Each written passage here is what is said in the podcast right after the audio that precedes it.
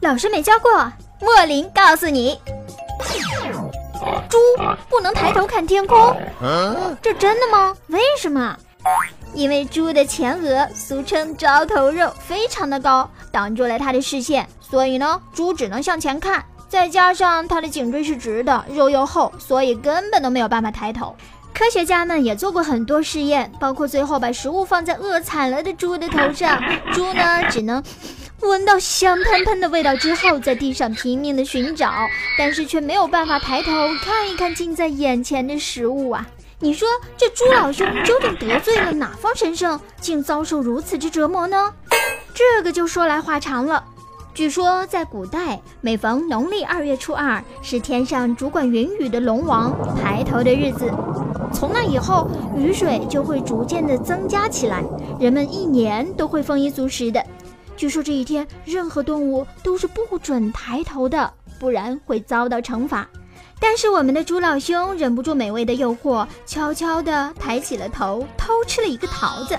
玉皇大帝为了惩罚他，让猪的颈椎变直了。从那以后，我们的猪老兄再也没能抬起头。哦，好可怜的猪老兄啊！当然了，这只是一个美丽的传说，没有一丁点儿的科学依据。不过，猪在一般时候确实是看不到天空的。但是有一种情况例外哦，就是猪在背躺着大地的时候，还是能看到天空的哦。莫林这两天牙痛病又犯了，听说啊，牙齿不好，全身是病，这真的吗？牙齿和全身的多个重要器官都存在着千丝万缕的联系，有一些人的胃病反反复复，总是不好，这个时候就应该考虑一下是不是牙齿有问题了。此外，急性心肌梗死或慢性冠心病的发生率高达百分之二十五，发生脑中风的比率是牙周正常者的二点一倍，患类风湿关节炎的比率比正常者要高达四倍。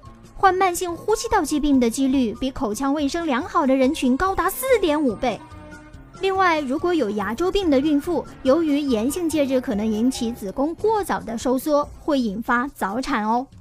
牙齿和眼睛一样，都是我们身体的重要器官，千万不能厚此薄彼哦。